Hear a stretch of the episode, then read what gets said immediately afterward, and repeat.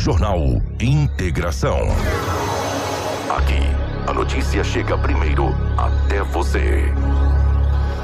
Da capital do Nortão, 6 horas 47 minutos. A partir de agora, a notícia com credibilidade e responsabilidade. Está no ar. Jornal Integração. Você bem informado para começar o seu dia. Os principais fatos de Sinop região: economia, política, polícia, rodovias, esporte. A notícia quando e onde ela acontece. Jornal Integração. Integrando o Nortão pela notícia. 6 horas 47 minutos, bom dia.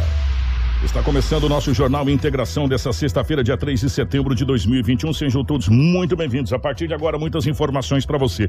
Para a Ásia Fiat, chegou a nova Fiat Toro, a picape mais inteligente do Brasil. Novo design externo, interior totalmente renovado, com cockpit digital e central multimídia vertical de 10,1 polegadas. E além do motor diesel que faz o maior sucesso, agora a Fiat Toro tem versões com o novo motor Turbo Flex de 185 cavalos e 27,5 kg de torque. É mais potência e menos consumo consumo de combustível. Visite a Ásia Fiat de Sinop ou Lucas do Rio Verde e faça um test drive na nova Toro. A Ásia a sua concessionária Fiat para Sinop, Lucas do Rio Verde e região. No trânsito, a sua responsabilidade salva vidas.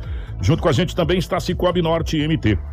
Você sabia que Sinop tem uma cooperativa de crédito que nasceu aqui? Pois é, o Cicobi Norte MT é uma cooperativa genuinamente sinopense, que acredita e investe na cidade e que não para de crescer. No Cicobi Norte MT, você é mais que cliente, é sócio. E se você é sócio, você participa dos resultados financeiros e cresce junto com a cooperativa.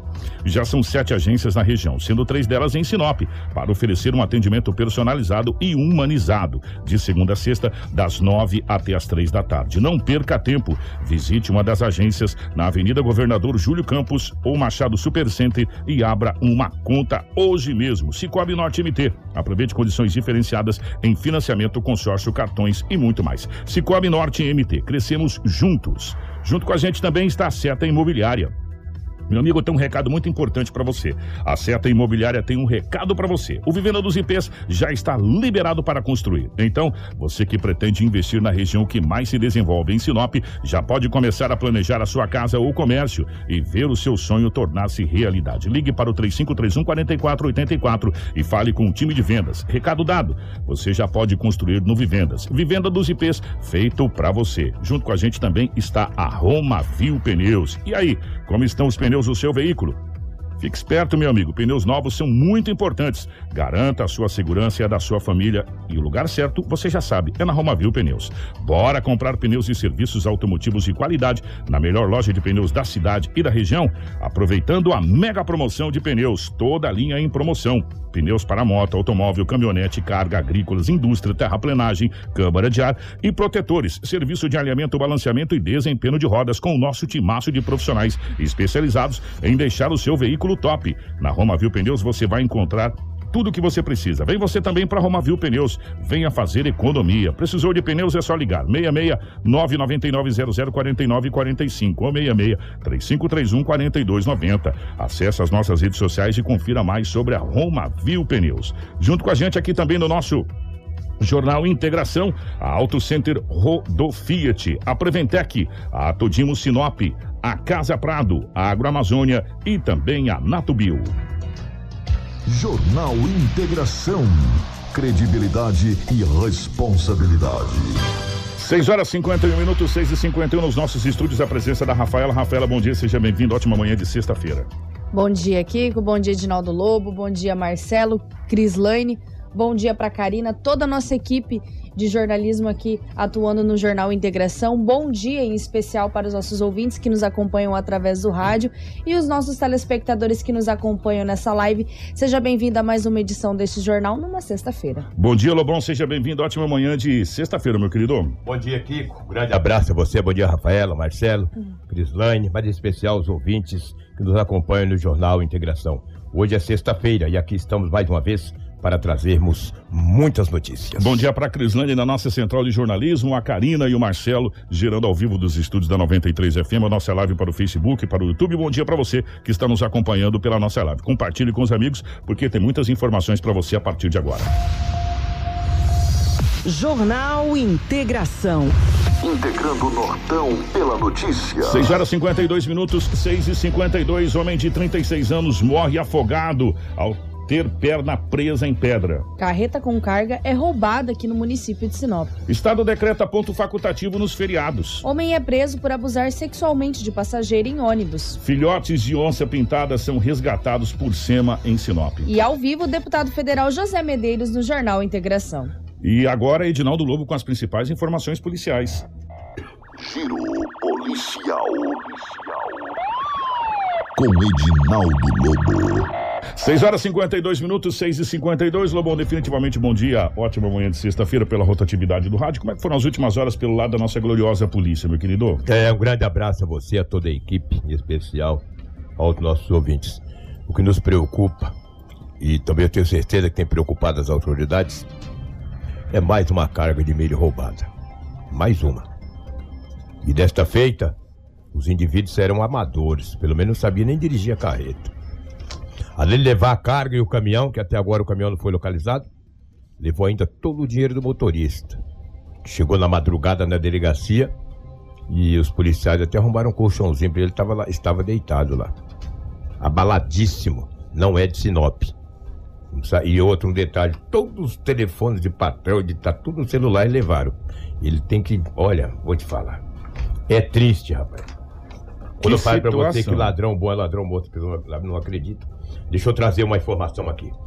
Um menor de idade, ele é faccionado. Ele, segundo ele disse à polícia, que deve uma, um dinheiro para o pessoal que venderam droga para ele. E esse pessoal que tem as drogas e vendeu para ele e não recebeu, diz para ele: você tem até às 21 horas de quinta-feira para pagar a tua dívida senão tu vai morrer. Ele falou: é, agora o bicho pegou. Deve a droga, né? Não sei quanto o valor, mas deve.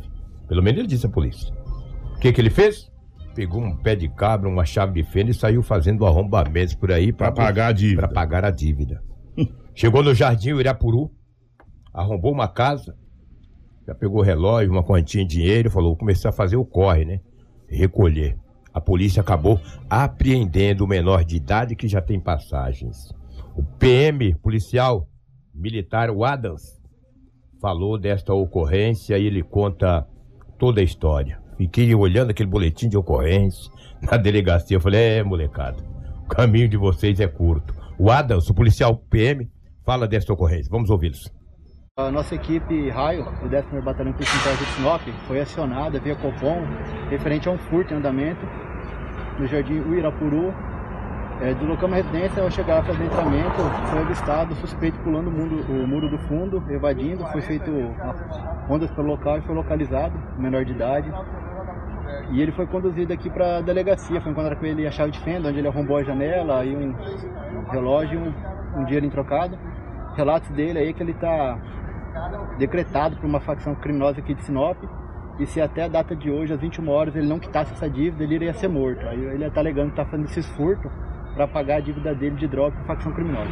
Ele já tem alguma passagem pela polícia? Tem várias passagens por uso. Ele é rotineiramente abordado aqui na região central, na praça, usando droga, né? Agora é a primeira vez que eu conduzo ele por furto. 6 horas e 55 minutos. Ele não pagou a dívida, né? Falar o quê, né? Bonito, ele não paga a dívida, ele vai roubar minha casa, a sua casa, para pegar o, o dinheiro, um relógio, uma televisão, para pagar. Esse é um fato é, que serve até para a gente poder fazer um, um, um, certo comentário que às vezes fala, nossa, mas o que, que será que aconteceu? Dívida. Dívida? É, o tráfico, o crime organizado, ele cobra de maneira diferente das outras pessoas. O, a pessoa de bem te cobra no SPC, no Serasa, te protesta no cartório, coisa nesse sentido para receber. Ah, o, o, o, crime organizado, a cobrança deles é diferente. Ou você paga ou você morre. É bem você, simples. Você tem até as 21 horas para Se você pagar. não pagar, você vai pagar. Para bom entendedor, um pinga é uma letra. Assim que o tráfico de drogas, assim que o crime organizado cobra suas dívidas. É dessa maneira. E aí o que que acontece? Acontece essas loucuras. Esse jovem sai fazendo cada loucura, cada barbi- barbaridade para pagar sua conta da, na boca, porque sabe que vai morrer se não pagar. É. É bem simples assim. E aí acontece o que? Acontece de às vezes fazer tragédias e mais tragédias que a gente já viu para pagar a dívida do tráfico de drogas. É impressionante. Impressionante. E agora esse jovem tá com belo de um problema, tá preso, vai vai responder e vai sair. E aí ele não pagou no- na data prevista. Não, daqui a pouco ele sai, pô. Que isso? É, não pagou na data prevista. E agora Vai virar um É. filho de, de uru no mundo. O que, que é uru? Vai virar um filho de coati no mundo. Vai ficar aí, rapaz. Ele não pagou, ainda tinha um reloginho, um dinheiro. Ele vai ficar com ele. Complicado. É, garoto, tá vendo? Depois que tu entrou nessa, tá difícil de sair. Ontem, a Polícia Civil recebeu uma informação que um homem, um jovem, estaria vendendo entorpecente, ou seja, estaria traficando. A polícia acabou indo até a residência do mesmo. Em entrevista com o mesmo, lá foi localizado 400 gramas de uma substância análoga à maconha e 50 gramas de uma substância análoga à pasta base de cocaína e ainda uma balança de precisão. Foi a equipe da DEF, da Polícia Civil da cidade de Sinop. Está aí, ó. 400 gramas dessa substância que você vê na live. Ainda uma balança de precisão e 50 gramas de substância análoga à pasta base de cocaína. O jovem foi preso em flagrante.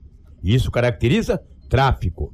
Ele será encaminhado à penitenciária Ferrugem da cidade de Sinop. Lobão, quem tá Oi. na live só na balança ali, aquele pedaço que tá na balança já caracterizava, né? Sim, sim, exatamente. Com mais aquele tablete ali, então. 400 aí- gramas. Foi, né, irmão? Já foi, entendeu? Está aí, a droga. O jovem foi preso em flagrante. A equipe da DEF, Polícia Civil, trabalhando. Olha o pacotão ali. Faz uma grana danada com isso aí, dá quase meio quilo. Para você ter uma ideia, quem está vendo na live, essa pequenininha aí, que é o tal da substância análoga à pasta base, ela vale mais do que a maconha. Isso é um preço danado esse trem. Pra mim não vale um centavo. Esse morfético fica traficando, acabando com as famílias, com as crianças, entendeu? Por que, que ele não usa só pra ele, entendeu? Não, ele quer fazer dinheiro. Mais tonto é quem compra, cara, entendeu? Mais tonto é quem compra. Fazer o quê? Está aí o jovem. Vamos nem mostrar esse morfético, não, porque não compensa.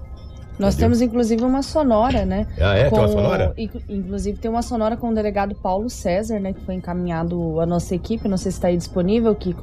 A sonora falando sobre essa apreensão de drogas, né? Que aconteceu ali na rua São Cristóvão, no bairro São Cristóvão. Não chegou até aí? Não. Pois é, o doutor Paulo, ontem, assim que ele fez a, pri- a prisão desse jovem, ele manteve contato comigo, falou, Lobão, está a caminho da delegacia. Eu falei, parabéns, parabéns a DERF, entendeu? Paulo César, que hoje estará respondendo lá na Cidade Vera.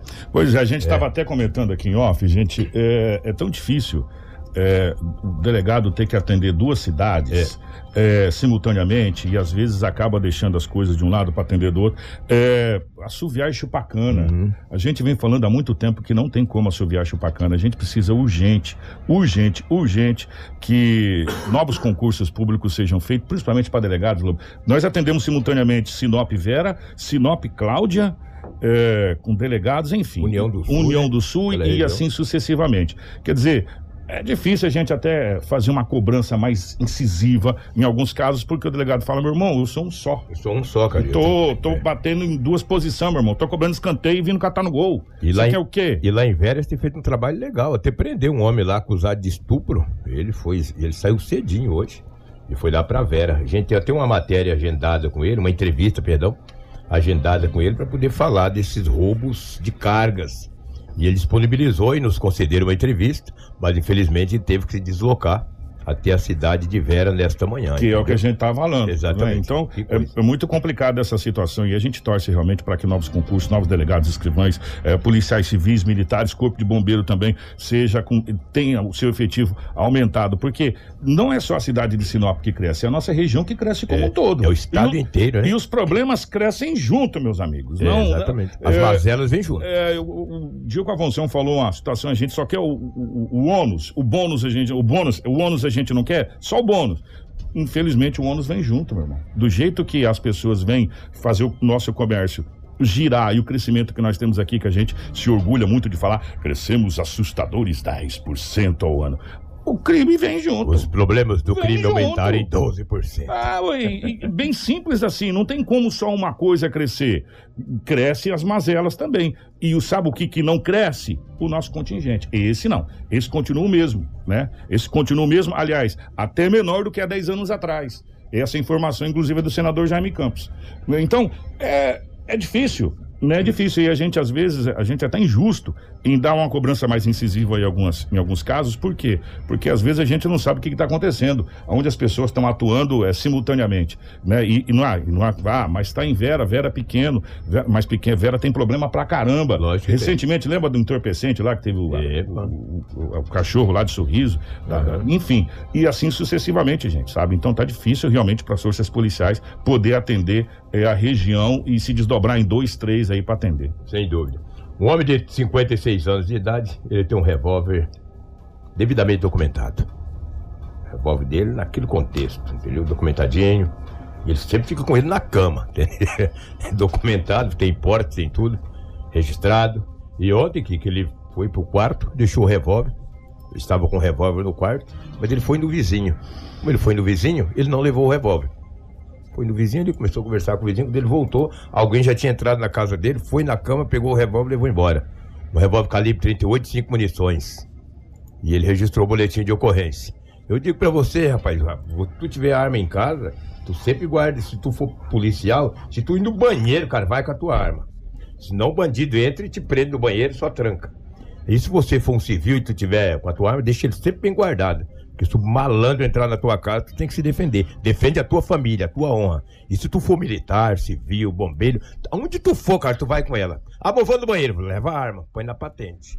Tu sai, tu vai almoçar na mesa, tu tá com a tua arma. Tu tá em casa deitado na cama, fica com ela na cabeceira da cama. Senão alguém leva. Olha esse homem de 56 anos. Levaram o revólver dele. Deixou no, em cima da cama, colocou o cobertor em cima. Alguém com certeza sabia que ele tinha arma, sei lá se sabia ou não, né? Mas entraram na casa dele, não sei se foi uma coincidência. Esse fato ocorreu ontem às 19 horas e 40 minutos no Residencial Sul, aqui na cidade de Sinop. Me corrija se eu estiver errado. Sim, fala. Na tentativa de assalto na casa daquele policial militar que estava de serviço, inclusive que a mulher viu pelo celular, Tentativa de furto. tentativa de furto, É. que tinha uns indivíduos lá, um indivíduo lá dentro. É, um indivíduo foi preso e, o, e outras três ou quatro, sei lá, Três. viraram um patinho e sumiram. É. Esse que foi detido, que foi encaminhado à delegacia, disse na delegacia que era uma encomenda De uma facção. para roubar o quê, Lobo? Arma de fogo. A arma do policial. Isso a semana passada. Uma facção que mandou entrar aqui. Foi uma encomenda, presta atenção, gente, uma encomenda, ou seja, teoricamente eles já sabiam que ali era uma casa de um policial, que teoricamente ou possivelmente teria arma, e foi uma encomenda para que entrasse na casa desse policial e subtraísse apenas arma de fogo. É. Verdade. E agora na casa desse senhor, De 56 anos. 56 anos. Que é um civil, ele não é ele militar. não é militar, mas ele tem uma arma devidamente porteada, registrada, tudo certinho e tal. A pessoa entrou na casa, roubou somente a arma. Exatamente. Ou seja, as facções, ou a facção, sei lá se é uma, duas ou três, está pedindo, está fazendo encomendas de arma de fogo, É. né? Então serve de alerta aí pra você, meu amigo, que tem sua arma devidamente registrada, porteada, quer dizer, eles devem saber quem tem arma, porque eles estão dando bote certeiro. Pode ser certeiro. né? Então, fique esperto, como disse o Lobo aí, porque olha, tá, estão fazendo pedidos, encomenda, agora, agora tá encomenda. Agora Encomenda. encomenda.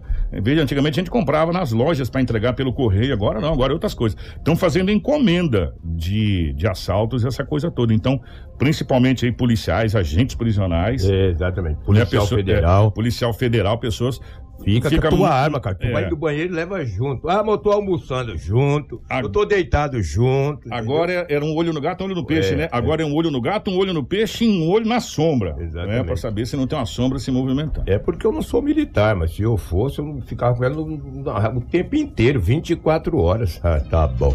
Não mar- marca bobeira que vocês vão ver. É, deixa eu trazer uma ocorrência. Triste, rapaz, um trabalhador, motorista de 42 anos de idade. A empresa que ele trabalha é do estado do Pará. Ele carregou de milho ontem em Sinop. Estaria deslocando para a cidade de Sorriso. Chegando no Alto da Glória, tem uma empresa lá que mexe com caminhões. Ele encostou o caminhão às 19 horas e pediu para trocar o óleo, o óleo do motor. Que sempre troca, né? Eu não sei em quantos quilômetros que troca, mas troca o óleo. Falou, olha, aproveita aqui, troca o óleo, eu vou tomar um banho, vou jantar, porque madrugada eu vou pra Sorriso. Foi tomar um banho. Tomou um banho. Chegou no caminhão, ele estava escovando os dentes. Estava escovando os dentes. Todos os caminhões, e tem aquelas torneirinhas de água, né? Tem, tem, tem cozinha, tem É tudo, muito bem arrumadinho. né? Ele estava escovando os dentes. Um rapaz chegou, um homem moreno, magro, bem vestido. Disse pra ele: é um assalto.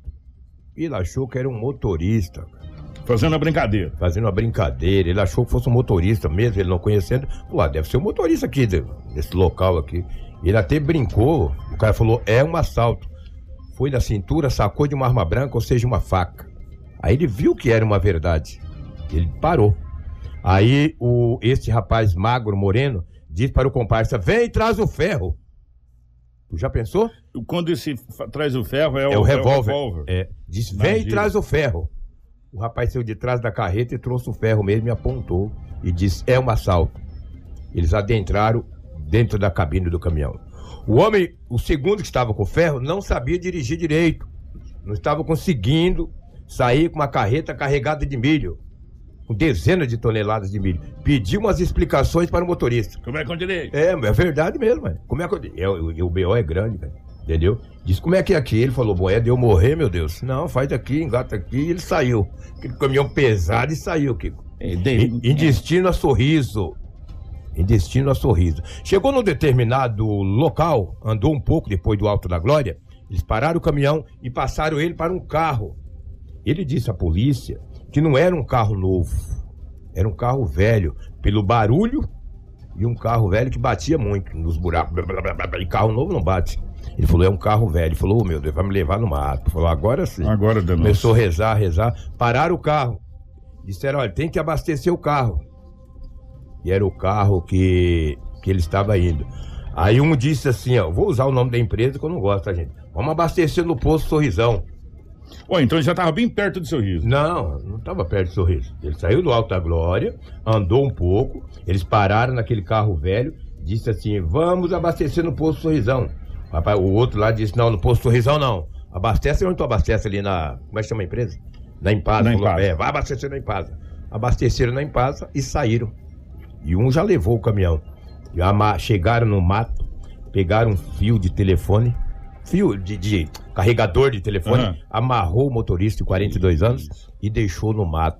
Ele chegou agora madrugada na delegacia municipal. Levaram dele, além do caminhão com uma carga, claro, o caminhão não é dele, é da empresa, levou o caminhão, a carga, 20 mil reais em dinheiro, porque os motoristas, eles. al- Alguns andam com dinheiro, outros andam com, com cartão. Isso, cada um anda. é, vive da maneira que queira. Ele tinha 20 mil reais em dinheiro, dois cheques preenchidos, o valor não especifica no boletim de ocorrência, e o homem levou o aparelho celular, ele ficou só com a roupa do corpo. Aí foi acionada a PM, o homem foi encaminhado à delegacia municipal. Os policiais lá arrumaram um colchão para ele poder deitar. Ele deitou agora, depois que ele acalmou um pouco, ele estava muito nervoso. E vai manter o contato com a empresa através de algum caminhoneiro que conheça, para poder esse homem retornar à sua cidade de origem ou a polícia localizar a carreta que estava carregada de milho. No BO também não especifica quantas toneladas era o caminhão. Naquela para amanhecer ontem, era 50 toneladas e 240 quilos, eu me lembro bem. Nessa aí, no boletim de ocorrência não especifica, mas ultrapassa 40 toneladas. Então, mais um roubo de carga em Sinop. Que não tá, está tão difícil. Eu acho que a polícia, quem sou eu, né? Faz, começa a fazer campana, cara, nesses postos aí, ó. Campana paisana, entendeu? P2. De repente vai pegar esses caras no flagra, meu. Faz de conta que é motorista e fica ali marcando os caras assaltarem, entendeu? Não pode tantos empresários levarem tanto prejuízo como tem levado. O delegado ontem, Paulo César, falou para mim por, por telefone que estão investigando e a prisão dessa quadrilha, segundo ele, é questão de tempo. Esperamos. A gente sabe que não é tão fácil, mas mais uma carreta foi roubada ontem, 19 horas e 40 minutos aproximadamente ali no Alto da Glória. Olha, o, Que situação? o Lobo, algumas coisas precisam ser pontuadas nessa situação. Primeiro, é, de ontem para hoje é a segunda carga. somados já dá quase 90 toneladas. Sim. Somados, né? 40 de um, 50 do outro ali, então, somados 90 toneladas. É, milho, grão não evapora. Não é igual água que você joga no chão, seca e evapora. Mesmo se fosse água, não evaporava tão rápido assim, porque seria muita água. Né? É, tem que estar sendo descarregado em algum lugar. Como isso é uma constatação. Tanto é que, inclusive, uma das carretas que foi localizada foi localizada através do nosso jornal. Duas? Duas, né? Duas, que a gente duas. mostrou a imagem aqui. Elas foram assaltadas e elas foram deixadas bem próximas da onde aconteceu o, o- o assalto, onde renderam os motoristas e tal. Ou seja, tem algum armazém que está recebendo essas cargas. Algum armazém está recebendo essas cargas. Algum armazém próximo é o ponto onde vai, descarrega e só des desova o caminhão, né? A carreta. Graças a Deus, graças a Deus, não estão fazendo mal algum para os motoristas. Sabe que são trabalhadores, pai de família, a não ser deixar o coitado amarrado e chegou mais cansado que corredor de maratona, né? Na, na polícia, assustado, enfim, porque imagina o susto, você ser amarrado, colocado num carro velho que bate tudo. Aí o cara para, vamos abastecer, não sei onde, é, o quê? Aí de repente para o carro e fala, agora já foi, irmão, agora eu vou, né? Agora, Verdade. agora eu vou. Sabe, a- o estado emocional que esse, que esse rapaz deve estar é uma coisa assustadora. E, e a carga de milho, ou carga de soja, ou carga de qualquer coisa que seja, não evapora. Ela está sendo descarregada. Se ela está sendo descarregada, realmente é uma quadrilha organizada. Né? Mesmo a pessoa sendo leigo em dirigir, provavelmente o motorista oficial não pôde ir, o cara teve que fazer. Ah, eu consigo. Né? E acabou barbeirando, mas mesmo assim sumiu com, com o caminhão e tudo. Né? É, tá, como disse o Lobo, a polícia vai ter que dar um jeito de fazer uma campana ou tentar localizar por circuito de câmera, que geralmente alguns, alguns locais têm circuito de câmera, se é que já não conseguiu, né, Lobo? É, tem tudo isso, né? A gente às vezes tá falando, falando aqui, o delegado deve estar lá falando borracha lá, ó. A gente já tem as imagens aqui, ó. Seu trouxa, né? Então, às vezes já tem, a gente não tem esse conhecimento, porque a gente também não, não tem conhecimento de tudo e a, e a polícia às vezes segura informação justamente para não atrapalhar. E a polícia já deva estar com uma investigação avançada. Agora, que realmente essa quadrilha tem apoio de logística, ah, não tem a mínima dúvida. É, aquela carreta É. que foi furtada do dia 1 para o do dia 31 para o dia 1 ela foi localizada no dia seguinte, próximo a Santa Carmen. Eu mandei pra você aí, Marcelo. Como é que chama essa moça? A Karina. Karina, por gentileza, eu te enviei aí, No grupo do jornalismo É, aí, Karina, tem a carreta que a gente está falando que, Que- foi encontrada. que não é essa de ontem, tá, Não, gente? essa é- aquela é do dia outra. 31, É. exatamente. Que era do dia 31, entendeu? Ela foi localizada intacta, estava na estrada de chão, foi recuperada, mas a carga, ó, Então, eles estão visando a carga. é, exatamente. Ponto. Eles não querem a carreta, não querem cavalinho, não querem nada. A carreta, ela vai porque a carga tá na carreta. Eles descarregam e, e- e- eliminam. Porque milho, como a gente tá falando de milho, não tem número de série. Não dá pra você saber de onde é que veio. Qual pé que foi plantado? Na fazenda do lobo, é o número de série do milho. Não dá, né? Olha lá a Ah, carreta. Aí a carreta aqui, a carreta tem rastreadores, tem esse negócio de bloqueio, essa coisa toda, eles estão se desfazendo dela. E, e deixa aí, e depois eles acham que o importante é, é a carga. Novinha, olha aí. Gente, então é uma quadrilha especializada em roubo de carga. Exatamente. Ponto. Ponto, né? Infelizmente, além do prejuízo para os, agricultores, os empresários, enfim, é, também para os motoristas, o pessoal tá tudo meio assustado, hein, parceiro? Né? Essa de ontem era uma Volvo, também é nova, uma carreta nova. Ainda não foi localizada, porque o roubo aconteceu ontem à noite, mas eu acredito que alguém deva manter o contato com a polícia. Essa carreta deve estar em algum local aí na região, entendeu?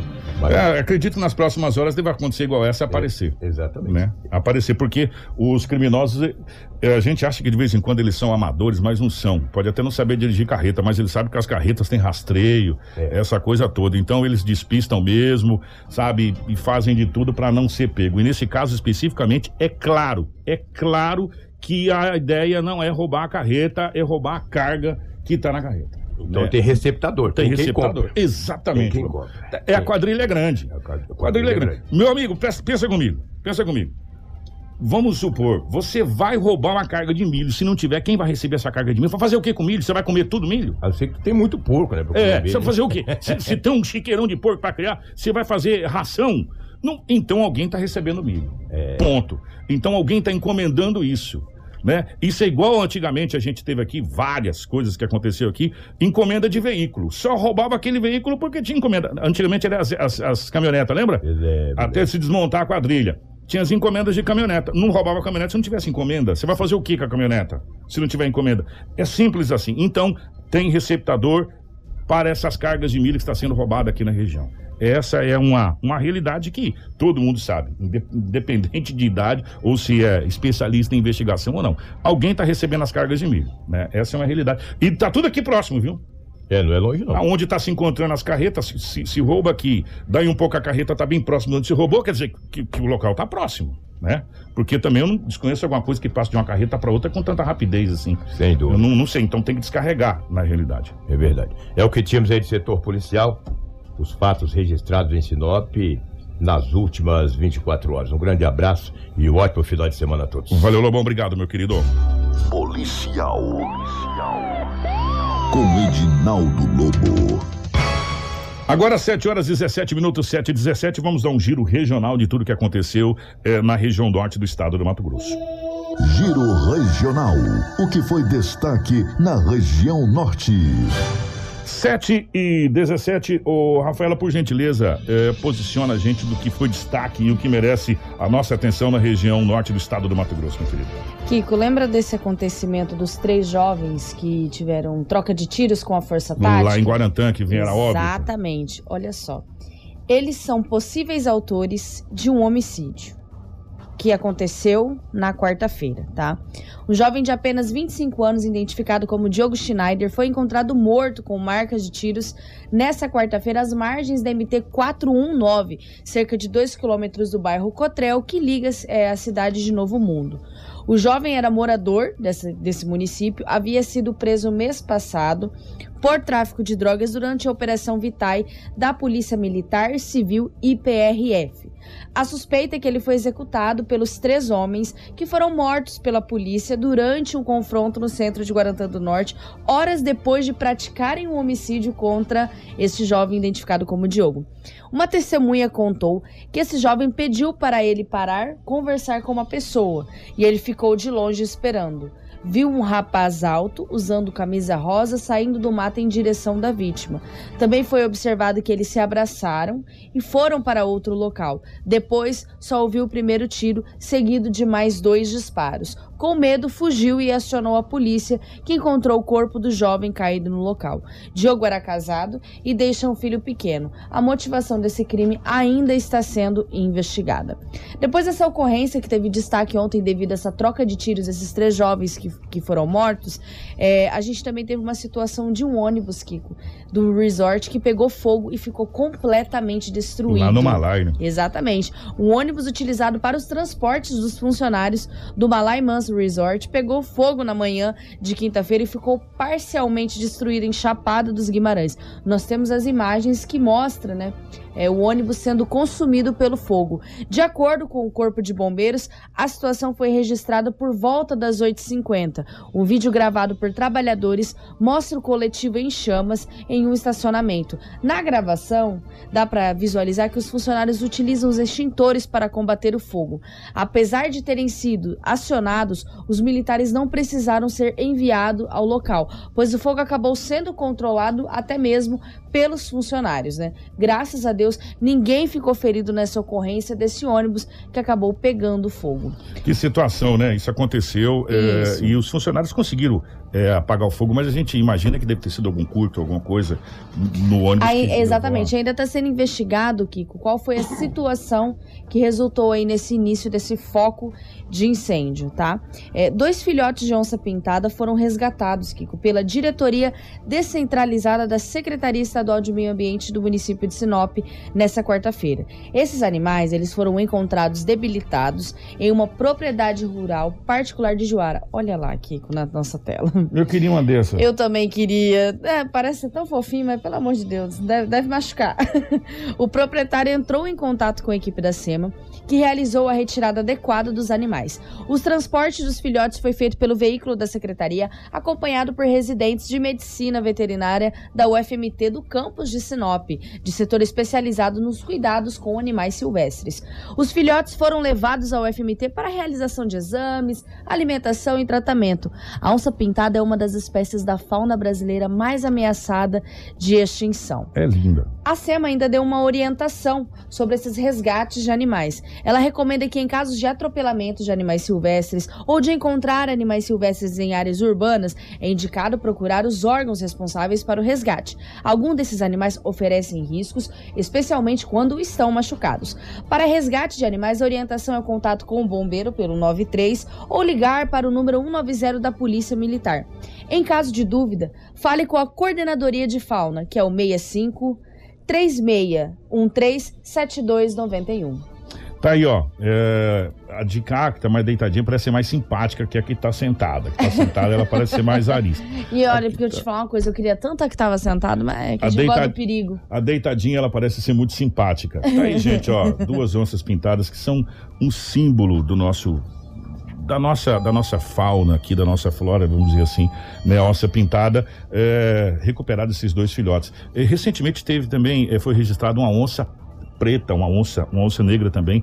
É, Uma pantera. é, é, parece uma pantera, mas é onça, onça mesmo, né? É Parece uma- onça mesmo? É, Ah, tá. negra também, aqui na nossa região. Gente, que coisa linda. é, é lindo, né? Mas dá um medo quando a É. mulher começa a. Elas são, elas são, são extremamente agressivas. Nós vamos para duas situações é, trágicas. Uma é de um afogamento de um homem de 36 anos. Ele acabou tendo a perna presa em uma em uma pedra acabou morrendo afogado. A Rafaela vai contar essa história pra gente. Exatamente, Kiko. Isso aconteceu desse homem. Ele acabou ficando preso, né, com a sua perna. É, ele estava, na verdade, ele foi tomar um banho ali no, no rio e acabou tendo a perna presa. Né, um homem de 36 anos que infelizmente veio a óbito. Eu quero trazer só uma situação, Kiko, que chocou o norte de Mato Grosso pela, sabe, pela crueldade desse caso, né? Uma jovem de 22 anos, ela foi vítima de estupro dentro de um ônibus. Isso aconteceu em Lucas do Rio Verde. Ela dormia em uma das poltronas durante a viagem. Enquanto ela dormia, ela sentiu algo estranho. Quando acordou, percebeu que um homem estava com as mãos em sua genitália. A denúncia foi feita à polícia militar, né, sobre esse acontecimento na rodoviária. De acordo com as informações, o caso foi registrado na madrugada dessa quinta-feira. A vítima narrou que estava na última poltrona do ônibus quando o suspeito passou conferindo o número de passageiros. Ele era motorista substituto. Em seguida, o homem sentou ao seu lado. Depois de um tempo de viagem, ela pegou no sono e acordou sentindo um toque em seu corpo e percebeu que o homem estava com as mãos na sua genitália. A mulher pegou o travesseiro, bateu no homem que pedia calma. Ele avisou o motorista do ônibus que acionou a PM. O homem foi levado para a delegacia e autuado por esse crime cometido no município de Lucas do Rio Verde. Que situação, gente. Onde é que nós vamos chegar? Né? Onde é que nós vamos chegar? Onde é que esse mundo vai chegar? É, como diz o lobo, o poste já está fazendo xixi no cachorro. Né? Exatamente. Nós estamos é, numa situação tão, tão revoltante. Agora a pessoa não pode viajar, não pode dormir no ônibus, que ela é, é tentada, abusada sexualmente. Você tá, pelo amor de Deus, gente. E várias sabe? outras situações de abuso, nós também temos situações de roubos, é, várias situações que tá acontecendo. A gente, às vezes, para ir numa viagem, a gente não consegue ter paz. Cara, que situação. Olha, nós estamos chegando a um determinado ponto onde, onde algumas coisas precisam ser, ser, ser revistas, né? Não é possível, não é possível. E Kiko, É. para finalizar o nosso giro regional, na verdade agora vai ser giro Sinop, nós temos hoje uma notícia boa, segundo o Instituto Climatempo. Hum. Meia-noite vem chuva. Ah, Meia-noite não, não. meio-dia. Não, faz não. Tá, Sim, tá chovendo aqui há três, três semanas já e não chove. Olha só. Vocês estão espantando a chuva, deixa a chuva vir por conta. Pode deixar É. aqui que a gente vai fazer a, a dança do índio e a chuva vai aparecer. Aqui, segundo o Instituto Clima Tempo, meio-dia começam os focos de chuva aqui no município de Sinop. Sinop. Meio-dia, 14 horas e pode se estender até a noite, né? Essas são as previsões. Nós temos a temperatura mínima de 23 graus e a máxima de 37. Kiko, o Instituto Clima Tempo, ele reforça que mesmo com essa possibilidade de chuva, o clima está muito seco e o sol está muito quente. Então, é, pode registrar 37 graus, mas a sensação térmica ela pode passar de 40 graus, né? E isso tem acontecido há alguns dias já aqui no município de Sinop, com esse sol que realmente está acabando com a gente. Mas essas são as informações do Instituto Climatempo, a gente recebeu aqui a notificação e a gente achou importante ressaltar esse foco, esse início de foco de chuva chuva, porque meio-dia é sempre um horário muito movimentado e a gente tem aquelas situações que acontecem no centro de Sinop. É, ontem nós fizemos um questionamento aqui antes da gente ir para o nosso intervalo é, a respeito dos valetões. Eu não sei se a Karina ainda está com as, com as imagens ali dos valetões. E estava sendo limpo o valetão aqui da André Maggi. Isso. Não, Itaúbas. Desculpa. Avenida das Itaúbas estava sendo limpo. A informação que chegou pra gente que esse valetão começou a ser limpo desde o seu início e já tinha passado pela catedral. Nós entramos em contato com o secretário de obras Dalto Martini, é, da manhã de ontem ainda, e o Dalto nos mandou um áudio explicando como está sendo a questão dos valetões. Só que o Dalto faz um alerta.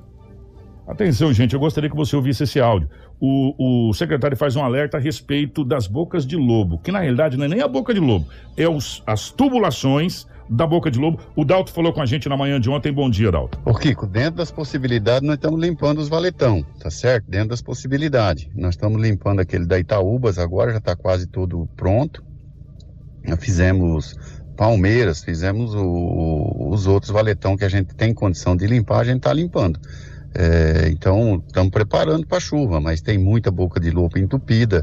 É, não, nós não temos uma máquina adequada para limpar aquele hidrojete para limpar é, as bocas de lobo que estão entupidas, que não é nem a boca que está entupida, que está realmente entupida é a tubulação. Mas a gente está trabalhando em cima disso para fazer, para preparar para a chuva. E a chuva está chegando, realmente está chegando e a preocupação é muito grande com relação a isso. É, choveu ontem em Colíder, é, tá chovendo hoje em Tabaporã, enfim, tá, a chuva tá chegando, tá bom, meu amigo? Mas nós estamos preparando para isso. É lógico que chegar a reclamação, a gente vai procurar atender e dentro das possibilidades nós estamos tentando limpar esses valetão que estão aí hoje com um pouco de, de barro e terra e sujeira e coisa, para ver se a água flui com mais rapidez, tá bom? Um abraço, fica com Deus. Tá, e portanto, o, o Dalton falando a respeito, e é preocupante realmente, e a gente conhece é, aquela situação que a gente tem na Avenida Governador Júlio Campos, ali, próximo à Praça Plínio Calegaro. É, uma chuva um pouco mais intensa e torrencial inunda tudo ali. E já foi explicado. Ali só vai ter um jeito. Vai ter que quebrar tudo aqueles negócios ali e refazer toda aquela tubulação. Porque a tubulação que foi feita ali na época é uma tubulação menor, então não está comportando tanto o fluxo de água. E vamos aguardar essas primeiras chuvas, que geralmente essas primeiras chuvas elas são bem complicadas aqui na região. E foram em outras regiões, né, em outros municípios. Ah, que diga Lucas, né? Que, que sofreu Lucas, com a, que teve um alagamento. Um alagamento grande. lá com, a, com as primeiras chuvas. Ô, Rafaela, atenção, senhores pais, tá todo mundo preocupado com essa questão. A matrícula da escola Tiradentes, quando começa a matrícula, quando começa, saiu o edital. Isso, bom dia, né? Primeiramente ao Major Dantas que está nos acompanhando. Muito Major, obrigado. obrigado. Acabou de enviar o edital para mim, fresquinho, saindo do forno. Pessoal, atenção com as datas das matrículas da escola militar e vai ser variado para séries, tá? Então, muita atenção. No dia 8 de setembro, as matrículas vão ser para o sétimo e oitavo ano do ensino fundamental. No dia 9 de setembro, matrículas para o sétimo, o oitavo e o nono ano do ensino fundamental. No dia 10 de setembro, vai ter matrícula para o nono ano do ensino fundamental, primeiro e segundo ano do ensino médio. Atenção com as documentações. Tem que levar documentação de transferência ou atestado de transferência original fornecido pela sua escola de origem, certidão de nascimento do aluno, RG e CPF do aluno, duas fotos 3x4 recentes, cartão atualizado de vacina, conforme a Lei Estadual número 10.739, comprovante de residência, declaração de aprovação da série anterior ao da matrícula, devidamente assinado pela escola de origem, RG e CPF do pai e da mãe do aluno, fatura de energia elétrica de residência dos pais responsáveis atualizado, tipo do grupo sanguíneo e fator RH do aluno e o atestado médico oftalmológico do aluno apenas para o ensino fundamental, de acordo também com a mesma lei 10 mil. Nós vamos estar disponibilizando essas informações no site. Novamente, o edital aqui com os aprovados para quem não verificou. E atenção, senhores pais, atenção às documentações e atenção às datas, daqui a pouco disponível no Portal 93. Vai lá daqui a pouco no nosso site que você vai ter todas as informações. Vamos para o intervalo. Na sequência, nós teremos uma entrevista ao vivo aqui nos estúdios do nosso jornal Integração com o deputado federal José Medeiros. Jornal Integração. Integrando o Nortão pela notícia. Jornal Integração. Integrando o Nortão pela notícia. 7 horas 37 minutos, 7 e 37 estamos de volta com o nosso Jornal Integração. Antes da gente bater um papo aqui com o deputado José Medeiros, é, tem data do início das aulas, Rafaela, é isso? Isso, segundo edital está informando aqui no dia 20 de setembro vai ser convocado esses alunos para o início das aulas. A gente vai deixar todas as informações, como a gente disse, já no, no nosso site, né? A Crislane já está elaborando a matéria e daqui uns 5, 10 minutos nós já publicamos ali, também anunciamos na programação da 93. Silmara, então tá respondido para você, dia 10 de setembro possivelmente começa, 20, 20 de 20. setembro começa as aulas na Escola Tiradentes. Estamos recebendo aqui nos estúdios do Jornal Integração o deputado federal José Medeiros. Deputado, é, bom dia, obrigado pela presença, é um prazer recebê-lo aqui. O prazer é meu, quero cumprimentar todos da, da Rádio 93, cumprimentar toda a equipe e dar um bom dia a todos que, tá no, que estão nos ouvindo. O deputado, é, a visita a Sinop foi para ter uma reunião com o prefeito Roberto Dorna, que agora em outubro começa as medidas impositivas dos deputados. Como é que foi o papo com o prefeito? Foi bom? Foi bacana? O que, que a gente pode esperar? Ah, foi bom. O prefeito Dorna é uma, uma figura emblemática aqui do norte de Mato Grosso, é uma pessoa dedicada e a gente veio aqui conversar com ele, ver as prioridades do município, ver como é que está o município. Então nós tínhamos é, vindo aqui há pouco tempo, mais naquela audiência, né? Com o ministro, foi muito rápido.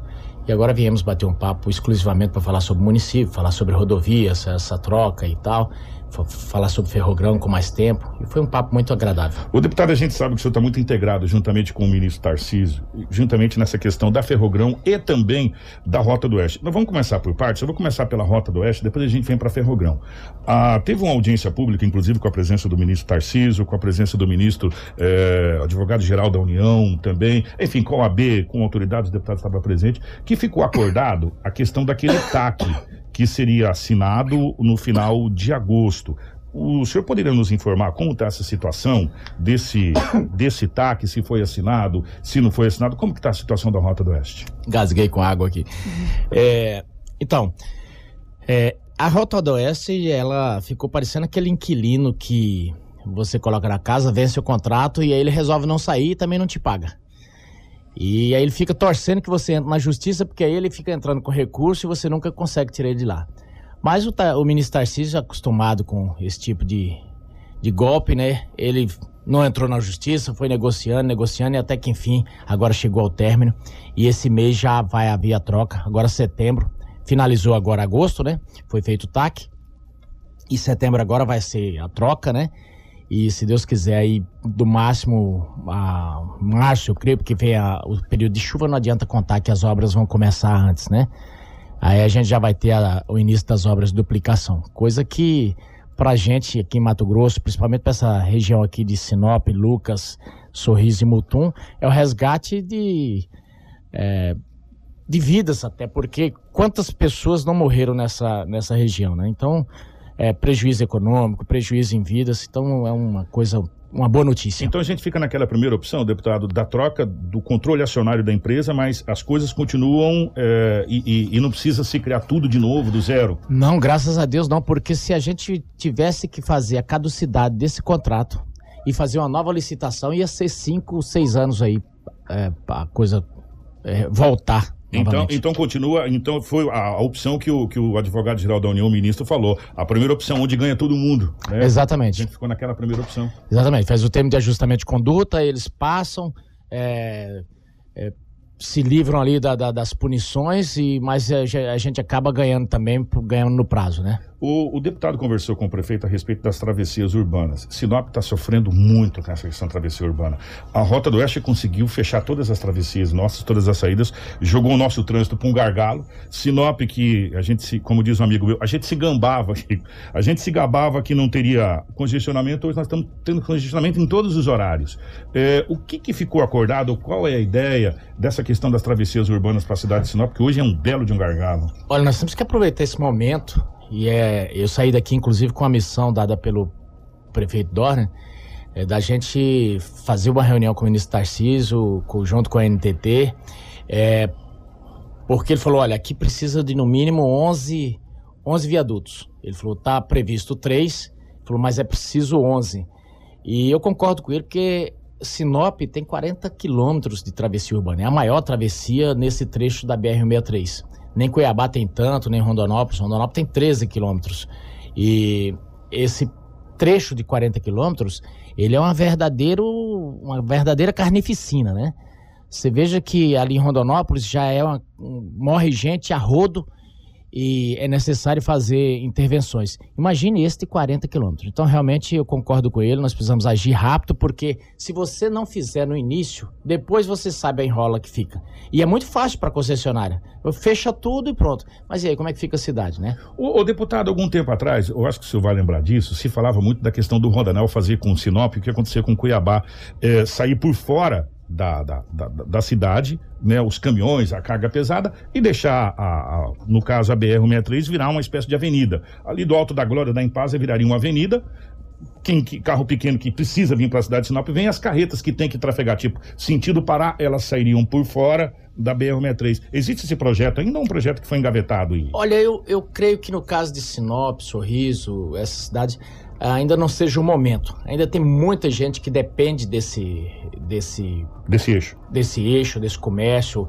É muito posto de gasolina, muito, enfim. É, e ainda a cidade tomaria um prejuízo muito grande, entendeu? Ah, lá no caso de Rondonópolis, a cidade torce muito para que seja feito isso e, e, vai ser feito, né?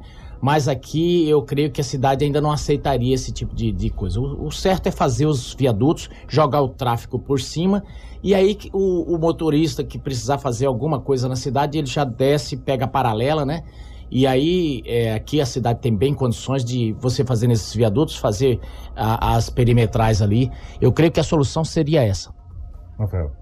Bom, deputado, é, o senhor também solicitou ao presidente Jair Bolsonaro essa questão da emancipação do campus da UFMT aqui em Sinop. Como que está é, essa situação dessa solicitação que o senhor fez? Então, eu venho já há algum tempo, desde o início do governo, toda vez que eu tenho oportunidade de viajar com o presidente, eu toco nesse assunto é, de que tem vários lugares no país é, que tem campos muito distantes da, da nave mãe, vamos dizer assim, e sempre cito Sinop, Barra do Garça, que está a 500 quilômetros, e cito também que esse dinheiro ele nunca vem para o campus. Vem, mas vem a conta gota. Eu cito isso porque eu me formei na, na, no campus de Rondonópolis e a gente sabia a dificuldade que era. E essa coisa amadureceu nas últimas duas viagens é, que eu fiz desde o início do ano. O presidente sinalizou bem. E a partir dessa conversa foi que ele, eh, ele decidiu tomar a política de fazer no país inteiro, é, é, falar com o ministro Milton de Oliveira, para que faça essa política de descentralização. Ele falou: olha, não custa muito, é, sobe pouca coisa e tornar o, o, os centros universidade. E é o caso de, de, de Sinop, ele falou: olha, senta com o Milton, é, o caso de Barra do Garça também, para levarem os projetos. Eu conversei com o reitor logo em seguida, na época, o pró-reitor daqui de, de Sinop, ele falou, olha, o projeto está praticamente pronto. Então eu pedi uma, uma audiência com o ministro Milton de Oliveira, a época, tá, essa audiência está para ser marcada e eu vou convidar inclusive a bancada toda. E para gente, a gente poder é, amadurecer isso aí, já, já dá início a, a, a esse, essa essas tratativas todas para oficializar, né? É, eu ia deixar por último que eu ia emendar Ferrogrão na, na BR, mas agora a gente volta para Ferrogrão, deputado, porque a gente precisa falar da logística. Nesse ano de 2020 e 2021, nesses dois anos, é, o Brasil teve uma. O Brasil não, o mundo, teve uma amostra do que, que é o agro. O agronegócio da região centro-oeste brasileira, Mato Grosso, Mato Grosso do Sul, Minas Gerais, Goiás, segurou a balança comercial do Brasil. É, nós vivemos num outro país aqui. O agro segurou e o agro provou isso. E nós é, só temos um modal de transporte que é a BR-63 e só ficou pronto porque o ministro Tarcísio veio aqui naquele, naquela chuva, pegou um caminhão, foi lá e terminou. O caminhão, ah, falou, nós vamos terminar. E agora a gente está falando do segundo modal de transporte que daria um salto de crescimento para o centro-oeste brasileiro de uns 50 anos que é a Ferrogrão, e já se fala inclusive da ampliação daqui para Lucas do Rio Verde e de Lucas do Rio Verde para frente, já está se tratando essa situação. Eu queria eu sei que o senhor está integrado e conhece muito bem essa situação da Ferrogrão. Eu queria que o senhor falasse principalmente para os agricultores, os produtores da região e para todas as pessoas que não entendem qual é a logística e o que isso vai causar de crescimento na nossa região. A sua expectativa para a Ferrogrão, se o senhor está tão otimista quanto o ministro Tarcísio, já esperando que 2022 talvez a gente já comece a pensar em licitar a Ferrogrão. Eu queria que o senhor falasse um pouco mais aprofundado, com um pouquinho mais de tempo sobre. Muito obrigado por essa pergunta. Ministro Tarcísio, eu tenho dito, ele parece um trem. Eu até escrevi um tweet. Ele e o presidente Bolsonaro parecem um trem. Só, só vão em frente. É obstáculo que vem, eles passam por cima. E olha que os obstáculos têm sido muito grandes, viu? Inclusive de, de congressistas aqui do nosso estado. Eu vou, vou citar nominalmente aqui, porque eu não tenho dificuldade. O senador Jaime e outros senadores, eles eu gostaria que eles pudessem apoiar esse projeto, apoiar o ministro Tarcísio. O ministro Tarcísio tem sido atacado por eles, tem sido boicotado por eles, e eu não sei por quê. Porque o ministro Tarcísio está querendo baixar o frete, isso é bom para o nosso estado.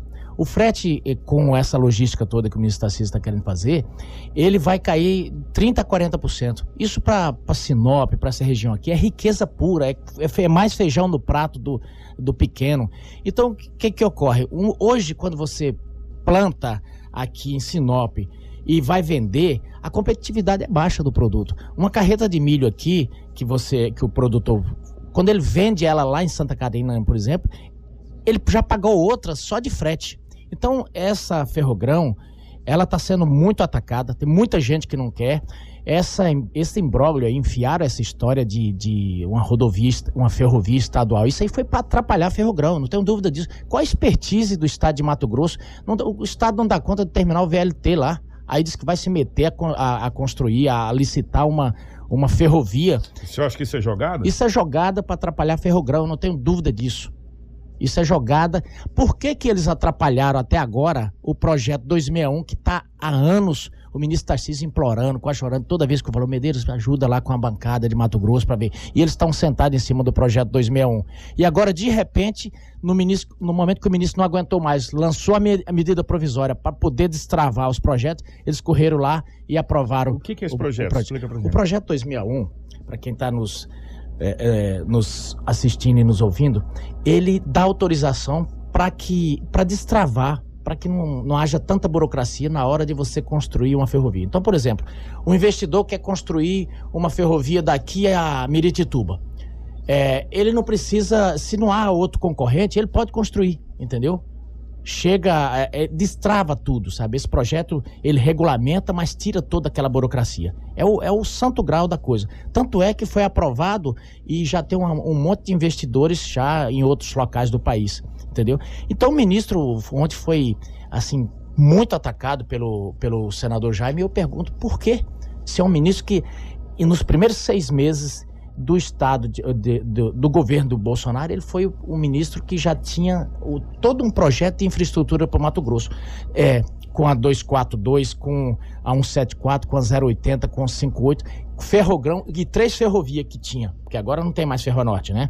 É, mas a FICO, que começou as obras, vai, é, já, já assinou agora o negócio, vai começar as obras, FICO, Ferrogrão. Então, assim, eu sinto que é, existe todo um mal se você colocar o microfone na boca do governador, na boca de parlamentares, vão falar que somos, são totalmente a favor da Ferrogrão, mas estão sinalizando para outro lado. Por quê? Entendeu? Boa pergunta. Por quê? Eu, eu tenho, eu tenho meu, minhas desconfianças. Eu sinto que a Roma não tem interesse nenhuma que a Ferrogrão saia, porque é concorrência. E eu sinto que essa ferrovia aí, tomara que eu esteja errado, eu quero queimar a língua. Eu sinto que essa história de colocar a Ferrogrão a essa ferrovia estadual é justamente para enrolar e não sair Ferronorte coisa nenhuma, porque a Roma não tem interesse que a, a Ferronorte saia um palmo de ferrovia de Rondonópolis, porque é, elas, as cargas hoje vão para Rondonópolis de, de todo jeito, entendeu? Então, não sair na Ferrogrão, tá tudo, tá tudo certo. As trades ganham, continuam ganhando a, a beiradinha delas ali no frete, é, que elas já, já contratam as cargas é, cobrando o frete do produtor e depois contrata o frete mais barato dos caminhoneiros. Mas o, o, ministro Tarcísio, ele deu uma entrevista, a gente inclusive colocou no ar aqui, muito otimista quanto à a, questão até da licitação já da Ferrogrão em 2022. Ele falou, não, estou muito confiante em 2022. O leilão, né? o leilão da, da rodovia 2022. Não, o ministro, o ministro, tá, o ministro tá, tá otimista sim, porque ele, ele, ele, ele inclusive me disse, falou, não, se não aprovar o projeto 261, eu vou colocar a MP. E ele colocou. E aí eles aprovaram o projeto 261, então ele vai para cima. E eu tô a, o, meu me, o meu medo é que eu sou mato-grossense. E aí eu tenho meu medo que essa história de, de, de, ferrovia, de estadual. ferrovia estadual crie insegurança jurídica para quem quer investir e colocar aí bilhões numa ferrogrão. Tomara que não tenha, tomara que não tenha nada. Eu, por isso que eu tô falando, eu tô doido para eu estar errado e que minha avaliação não seja, não seja é, é, não seja eh, a realidade, né? Rafaela, para encerrar, a última pergunta sua, 752, para a é, gente fechar. O governador, ele, Mauro Mendes, ele esteve em Brasília conversando com o ministro Tarcísio e o ministro, ele de uma certa forma, apoiou essa questão da ferrovia estadual. O senhor acredita que esse apoio não, não, não sinaliza positivamente e pelos olhares de Tarcísio não atrapalha a ferrovia? O ministro, o ministro não pode falar, eu posso. Se o ministro falasse qualquer coisa. E a má fé desse governo estadual com o governo federal tem sido incrível. O presidente mandou 15,4 bilhões aqui para o Mato Grosso. O governo taxou de fake, de fake news. O, o, presidente Jair Bolsonaro mandou 5 bilhões aqui para o estado de Mato Grosso. O governo é, é, não cita isso. Não cita isso. Cita em passar. Tudo é ele que fez. Mas tudo bem. Vamos lá. É, se o ministro Tarciso colocasse qualquer gosto ruim nessa ferrovia estadual, eles iam dizer que o ministro era contra a ferrovia em Mato Grosso. Então o ministro teve que ser político, falar, não, é bom a, a, a ferrovia. É péssima essa ideia de você ter um projeto integrado de ferrovia federal, que tem expertise para fazer, que tem tudo, que tem todo o know-how, para você atravessar um ente que não dá conta de terminar um VLT. A gente sabe que esses caras não conseguem, é, é, não, não tem expertise nisso e colocou isso aí para. Essa, essa que o senhor está falando virou matéria do Estadão, que os, o ministro da Infraestrutura, Tarcísio, assinou é, nessa última quinta-feira, dia 2, mais conhecido como ontem, né, é, na cerimônia do Palácio do Planalto, pedidos de autorização para a construção da ferrovia do Estado é, com Minas Gerais, Mato Grosso, Maranhão, num evento que aconteceu. Está no Estadão hoje pois é. a matéria. Exatamente. Então, é, então é o seguinte é, entraram para fazer graça nisso aí, para atender interesses e tomara que não prejudiquem o Estado. Tomara que não prejudiquem o Estado. Só para finalizar aqui com uma última perguntinha rapidinho, eu sei que está atropelado essa questão do jornal, mas a gente tem que perguntar, o senhor é um deputado federal, quais são as intenções para 2022? Então, nós estamos aí com, com formando uma, uma pré-candidatura, montando uma pré-candidatura para governo aí do, no grupo. Eu estou como pré-candidato ao Senado, a gente está formando as chapas para deputado federal, né? Ah, num primeiro momento, a intenção era caminhar com, com o governador Mauro Mendes com apoio do presidente Jair Bolsonaro, mas ele se mostrou totalmente adversário o tempo inteiro. É, fica assim, é, me louva o com os lábios. O presidente ou o governador? O governador, era a gente caminhar junto com ele, mas ele se mostrou adversário, ele se mostrou que ele estava da banda do Dória, da banda do Elton Dias. Então era assim, me louva com os lábios, mas seu coração está longe de mim, então não dava para caminhar com quem te mete faca nas costas o tempo inteiro. Então a gente está formando um time aí para para poder lançar uma, uma, candidatura a governador, que no momento certo a gente vai é, falar o nome aí, já temos alguns nomes, é, mas eu estou como pré-candidato ao Senado e espero que a gente consiga chegar lá com nomes para colocar à disposição do eleitor de Mato Grosso. Deputado, primeiro, obrigado pela presença, obrigado por, por, por, essas emendas que a gente acredita que virá as emendas lá parlamentares aqui para a cidade de Sinop. Estão em cima do laço. Eu queria deixar um minuto para suas considerações para a gente poder fechar o nosso jornal. Não, só agradecer, Kiko, a, a gente poder estar tá esclarecendo esse negócio da ferrovia que eu coloquei aqui. É, é, são preocupações que eu tenho. O ministro Tarcísio, eu não tenho dúvida que ele vai passar por cima de todos esses obstáculos e, e de repente ele tem habilidade para fazer essas, essas, essas tratativas todas. Nós precisamos da Ferrogrão. Mato Grosso vai ganhar muito, o produto vai chegar com competitividade é, muito boa no mercado internacional. E a, e a rodovia aqui, é, eu não tenho dúvida que nós vamos ter que unir toda a bancada para conseguir principalmente esses viadutos aqui das travessias, porque isso é ganho em vidas. Está morrendo muita gente. E aí, lógico, os recursos nós temos que é, é, buscar mesmo, porque o município não é só Sinop, são todos os municípios do estado de Mato Grosso estão precisando. Então, no mais, só agradecer esse espaço, dizer que estamos lá à disposição. E eu queria deixar aqui um convite para o dia 7. O Brasil nunca precisou tanto. É, nesse momento estão querendo derrubar um presidente que saneou o país, que acabou com. fechou as torneiras da corrupção. É um governo que até agora não tem um caso de corrupção. E ele tem dito, não tem compromisso com corrupção. Se aparecer, quem for podre que se quebre.